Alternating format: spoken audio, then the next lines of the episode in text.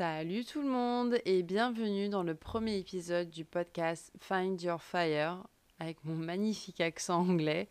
Je suis super contente de pouvoir vous présenter le premier épisode, mais aussi extrêmement stressée, je dois être honnête. C'est très bizarre déjà de parler devant un micro toute seule. Mais à vrai dire, ça fait deux ans que j'ai acheté ce micro parce que j'avais comme projet de faire un podcast, mais j'osais absolument pas me lancer pour plein de raisons. Mais maintenant qu'on y est, aujourd'hui, on va parler d'un sujet qui nous touche tous, en fait, qui touche tout le monde, qu'importe votre âge, votre métier ou vos études. C'est un sujet qui va au moins une fois vous toucher dans votre vie. Mais tout d'abord, laissez-moi rapidement me présenter et présenter le podcast.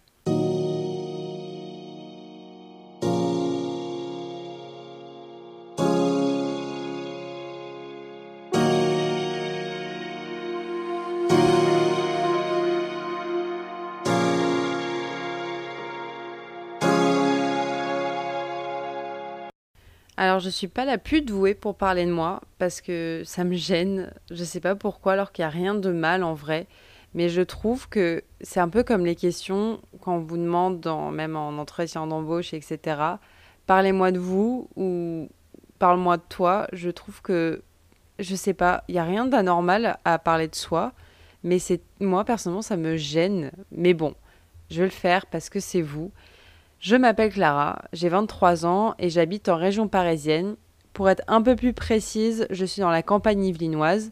J'adore la ville pour sortir, voir mes amis, le travail, etc. Mais je dois avouer que vivre en campagne, c'est un peu mon péché mignon. Et que je sais que j'ai beaucoup de chance de vivre dans le cadre où je vis. Je suis étudiante en communication, mais pour faire un petit retour en arrière, j'ai eu mon bac littéraire en 2018. Après, je suis partie en licence de droit, mais ça n'a pas vraiment fonctionné pour moi. Je pense que c'était trop théorique et, c'était clairement pas ce que je voulais faire de ma vie. Je ne me voyais absolument pas faire du droit toute ma vie. Donc en 2020, après le premier confinement, j'ai décidé de quitter la fac pour faire des études d'audiovisuel. Mais pour pas mal de raisons, ça s'est pas fait. Néanmoins, j'avais eu la chance à l'époque de pouvoir travailler quelques mois en tant qu'assistante de production audiovisuelle sur Paris. Et c'était clairement une de mes meilleures périodes de ma vie, bah, de, fin, de ma petite vie, parce que je ne suis pas hyper âgée. Mais c'était un boulot que j'ai adoré, vraiment, euh, pour les personnes qui se tâtent à aller dans ce milieu-là. C'est beaucoup, beaucoup de travail, peu de sommeil, vous êtes épuisé en sortant de votre journée, mais c'est tellement bien comme métier, vraiment j'ai adoré. Et euh, si je pouvais le refaire, je le referais sans hésiter parce que vraiment c'était incroyable. Mais du coup, euh, j'ai repris mes études en septembre 2022, donc il s'est écoulé quand même quelques temps et en communication, comme je vous l'ai dit. Et cette fois-ci, j'adore et ça se passe super bien. Mes études vont comme il faut et il n'y a aucun souci. Mais durant ces deux ans de pause d'études, j'ai aussi créé un projet qui est comme mon bébé. Bah, du coup, maintenant, j'ai un deuxième bébé qui sera ce podcast. Mais à l'époque, j'avais créé un magazine. Alors, au départ, c'était un blog, mais il est rapidement devenu un magazine qui s'appelle Moment de vie. D'ailleurs, je dis ça, je dis rien, mais le numéro 5 sort en juillet. Donc bientôt, là, c'est vraiment dans littéralement moins d'un mois. Euh, et j'ai trop hâte, j'ai trop trop hâte que de, vous proposer ce magazine. Vraiment, j'ai arrêté il y a un an de le faire et du coup, il y a plein de nouvelles choses dans ce magazine et j'espère vraiment qu'il va vous plaire. Et Find Your Fire, ça arrive que quelques mois après, euh, l'idée de faire un podcast m'était venue déjà à ce moment-là. Mais à vrai dire, je me sentais pas prête à me lancer dans cette nouvelle aventure. Euh, et, en fait, j'avais la trouille, pour être très honnête. Et en fait, avec ce podcast, j'ai envie vraiment de proposer des, sujets divers et variés, avec beaucoup de bienveillance et d'authenticité. Pardon. je vais pas couper au montage, parce que ça, c'est l'authenticité. Donc, je vais pas le couper. Voilà, j'ai mal prononcé, ça arrive. surtout, je pense quand c'est ton premier podcast et que tu n'as pas l'habitude de parler en micro, je pense que c'est pire. Mais du coup, je vais le garder au montage. Voilà, je, tiens à le dire, c'est pas une erreur, c'est pas un problème de j'ai pas les compétences et j'ai mal fait mon montage. Je garde ça au montage. Mais du coup, voilà, le, podcast et le magazine aussi euh, sont très tournés euh, vers la bienveillance et de l'authenticité. Parce que j'ai vraiment envie de proposer des épisodes qui peuvent parler au maximum de personnes. Ça serait sûrement pas axé sur un domaine particulier ou ça viserait pas une catégorie de personnes en particulier. J'ai horreur d'ailleurs de cette expression. Je sais pas qui l'a inventée, mais je sais même pas pourquoi je l'ai dit, parce que c'est horrible comme expression, catégorie de personnes. Mais bon, vous m'avez compris. Et donc, c'est un podcast qui respectera la différence des uns et des autres, avec de l'écoute aussi. Et un podcast qui peut être la voix de celles et ceux qui ne sont pas assez entendus, mais aussi de causes qui ne sont pas assez entendues. En fait, pour faire bref, Find Your Fire, c'est aussi trouver sa flamme pour accéder à son bonheur.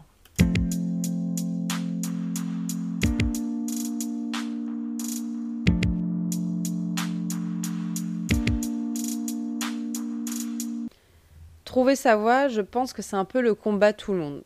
Enfin, le combat, j'exagère un peu, mais vous m'avez comprise. Que ça soit dans votre vie perso, votre vie pro, vos études, même dans votre spiritualité, on a l'impression que c'est super simple de trouver sa voie, alors que c'est un processus qui peut durer très très très longtemps. Déjà parce qu'il y a ce que l'on veut, ce que l'on pense vouloir et ce qu'il nous faut réellement. Et du coup, nos besoins et nos attentes et nos voeux, bah, ils peuvent être complètement différents. Par exemple, prenez votre vie pro, il y a des personnes qui vont être médecins ou avocats. Et en fait, ce choix-là, il peut être influencé par plusieurs facteurs. Soit vos parents, ils ont fait ce métier-là, et du coup, par principe de continuité, vous vous dites que c'est le meilleur choix à faire parce que voilà, vos parents ont fait ça et c'est la voie à suivre. Soit parce que vous vous dites que ce métier-là va vous apporter une sécurité financière et du coup, même si vous n'êtes pas heureux, bah, au moins vous avez ce côté-là de votre vie qui va bien. Ou alors, vous allez suivre les voies dites classiques parce que tout le monde réussit là-dedans, que c'est une voie sûre, qu'il y aura tout le temps des postes euh, dans ce milieu-là, et donc il n'y a aucun souci. Mais dans beaucoup de cas, ces personnes-là, en fait, elles rêvent d'autres métiers qu'elles vont pas faire par peur du jugement, du rejet, de la difficulté, de sortir leur zone de confort. Mais du coup, est-ce que trouver sa voie repose sur nos peurs? Bien d'abord, il va falloir définir ce qu'est une peur. Une peur, c'est un ressenti, c'est un sentiment qui est créé par des traumatismes passés et qui peuvent vous suivre soit quelque temps, mais le plus souvent, ça va vous suivre des années.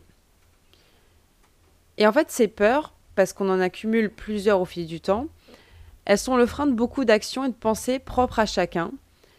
Par exemple, on va pas oser dire ou faire quelque chose, porter tel vêtement, prendre l'avion, et j'en passe parce qu'il y a énormément de peurs qui existent, et si je les énumère toutes, on va y passer 4 heures. Mais voilà, elles vont nous freiner dans beaucoup d'actions. Et en fait, ces peurs, elles peuvent complètement changer le cours de votre vie et généralement vous mener à une vie à laquelle au fond vous n'avez pas du tout aspiré. Mais du coup, on en revient au début. Est-ce que trouver sa voie repose sur nos peurs? Eh bien oui. Mais des fois, ces peurs, elles peuvent s'avérer comme une aide pour trouver sa voie. Je vais m'expliquer. Je vais prendre comme exemple mon expérience parce que c'est celle que je connais le mieux. Mais comme je vous ai dit, il y a deux ans, je souhaitais déjà créer mon podcast, mais j'avais la trouille. Et quelques temps après, j'étais limite énervée contre moi-même parce que je me disais que je m'auto-sabotais. Mais avec du recul et de la maturité, j'ai fait le constat suivant. Imaginons que j'aurais créé ce podcast il y a deux ans. Est-ce que j'aurais eu le recul, la créativité, la volonté et les compétences nécessaires pour mener à bout ce projet? Bah honnêtement, je pense pas. L'expérience que j'ai pu acquérir en fait lors de ces deux dernières années, elles me permettent aujourd'hui d'avoir un certain recul, une certaine maturité, qui sont pour moi nécessaires quand on se lance dans un projet comme un podcast, mais même comme un, autre projet quelconque, que ce soit dans votre vie pro ou peu importe. Mais du coup, est-ce que le sujet de trouver la bonne voie, je l'aurais abordé de la même manière qu'aujourd'hui, avec le même contenu? Bah non plus. Donc au final, ces peurs de l'époque, que j'ai encore aujourd'hui, elles m'ont pas desservi, mais elles m'ont justement permis de pouvoir proposer un projet beaucoup plus solide et clair. Alors là, vous, allez me dire, mais Clara, euh, c'est complètement contradictoire ce que tu me dis. Euh, je comprends votre raisonnement. Mais prenez juste le temps de réfléchir à cette question. Est-ce que mes peurs et mes angoisses, elles m'ont tout le temps desservi Ou est-ce qu'il y a des situations où elles m'ont permis d'évoluer positivement et du coup, justement, de ne pas me tromper dans mes choix?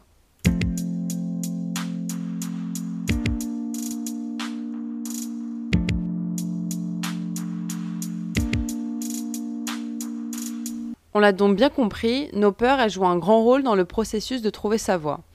Mais du coup, qu'en est-il de nos motivations? Nos motivations, elles peuvent être diverses et variées, et comme pour les peurs, je ne vais pas toutes les énumérer parce que elles dépendent aussi beaucoup de votre façon de fonctionner, de voir les choses et de votre projet.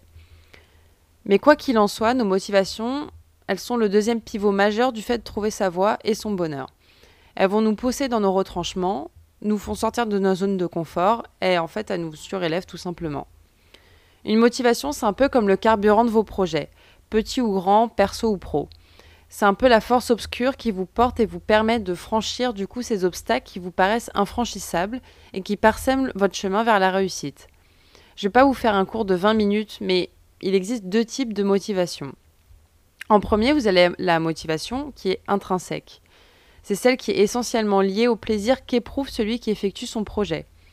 En fait, la personne, elle est littéralement passionnée par le sujet et l'envie d'en savoir plus. Du coup, c'est le besoin de satisfaire votre curiosité et l'étonnement permanent. Ensuite, vous avez la motivation extrinsèque. C'est celle qui va arriver lorsque l'intrinsèque perd son charme, sa magie, sa curiosité. C'est celle qui arrive lors de la phase de découragement et du coup qui va vous pousser à utiliser des mobiles extérieurs. On comprend donc par là que la motivation pour un projet au début, c'est un peu comme quand tu rencontres quelqu'un. En fait, la plupart du temps, au début, c'est super, t'es ravi, c'est tout beau, tout rose. Et puis ensuite vient le découragement et le désenchantement. Je vous rassure, ça n'arrive pas tout le temps. Enfin, quoique, bah, enfin, ça dépend.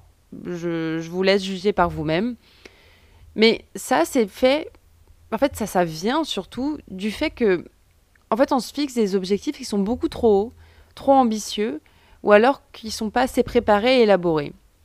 Et forcément, lorsque les fondations elles sont pas correctement faites, bah tôt ou tard tout se casse la figure. Donc il faut retenir une chose. Une motivation, ça reste une motivation à partir du moment où on prend le temps d'établir une analyse de nos besoins et surtout qu'elle soit précise avec des besoins atteignables. Donc ne perdez pas votre temps à acquérir des compétences que j'appelle boring. Oh quel accent celui qui cumule des compétences et expériences, il sera plus à l'aise et tolérant face à l'incertitude et du coup il sait faire preuve d'ingéniosité en cas de souci. Celui qui acquiert des compétences dites de formatage, histoire de rentrer dans le moule, il va vite se sentir dépassé après avoir épuisé son faible catalogue de système D.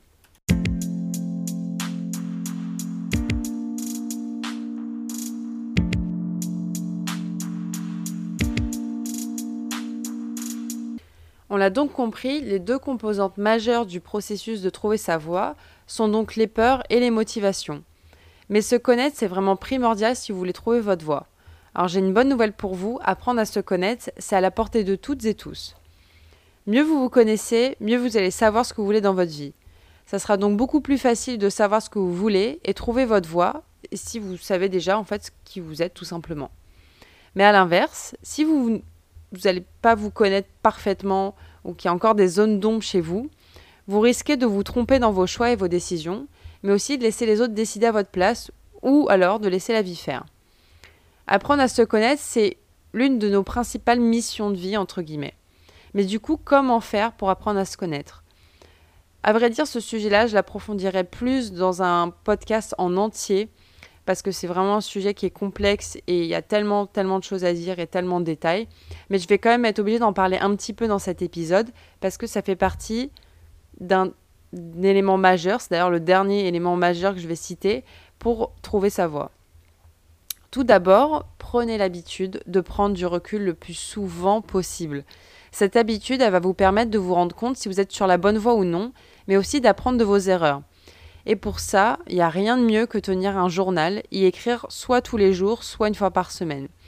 D'ailleurs, enfin, pour ce sujet-là, vous avez un article entier euh, dans le magazine numéro 1 que je vous mettrai en barre d'informations où je détaille plusieurs choses, où j'explique euh, les bienfaits, euh, comment s'y prendre, etc. Enfin, tous les détails y seront. Vous pouvez retrouver tout ça, je vous mettrai en barre d'informations. Mais je sais qu'il y a certaines personnes chez qui ça ne fonctionne pas. En tout cas, essayez. Si vous voyez vraiment que ça ne fonctionne pas chez vous, ne, ne, tentez pas non plus pendant mille ans. Euh, si au bout d'une semaine, vous voyez qu'il n'y a aucun changement, euh, je pense que ça... Voilà, après, je sais pas, je suis pas une professionnelle, mais je pense que si au bout d'une semaine, vous voyez que ça n'a rien changé et que limite, vous avez la flemme d'écrire, etc., que vous n'avez pas envie, euh, ne forcez pas non plus les choses. Mais en tout cas, je, la majorité des personnes à qui j'ai posé la question le font et même si elles étaient assez réticentes au début, m'ont dit que ça fonctionnait très bien. Mais du coup, pour mieux se connaître, il est aussi important de comprendre comment vous fonctionnez. Parce que votre fonctionnement, c'est ce que vous reflétez dans votre vie en général, que ce soit dans votre rapport au bonheur, aux autres, à l'argent, au final, votre rapport à tout ce qui vous entoure. Votre vie, elle est donc basée sur ce qui se passe en vous. Donc il est évident que lorsque vous subissez un conflit intérieur, vous allez devoir faire face à des situations qui ne sont pas du tout satisfaisantes pour vous, ou alors vous allez prendre des décisions qui ne vont pas du tout vous convenir dans le fond. Il y a aussi une analyse sur ce qui va vous motiver, ce qui va motiver vos choix et vos objectifs. Et pour ça, vous pouvez poser la question suivante, ou plutôt les questions suivantes. Pourquoi vous voulez faire ça? Est-ce que vous avez vraiment envie de faire ça? Est-ce que vos envies, elles viennent d'un besoin de validation des autres ou est-ce que c'est une recherche d'épanouissement personnel?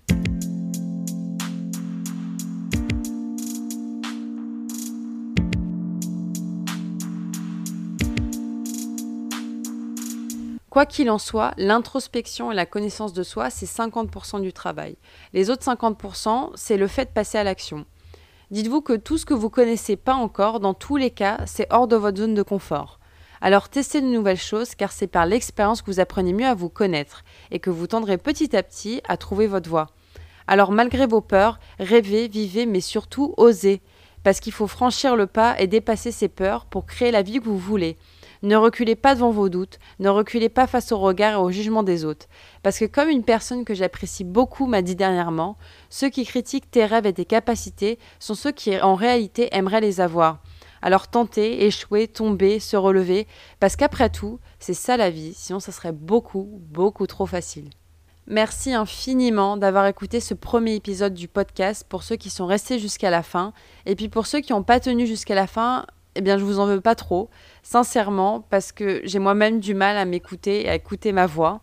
En tout cas, on se retrouve bientôt pour le prochain épisode du podcast et le numéro 5 du magazine Moment de vie qui sort en juillet.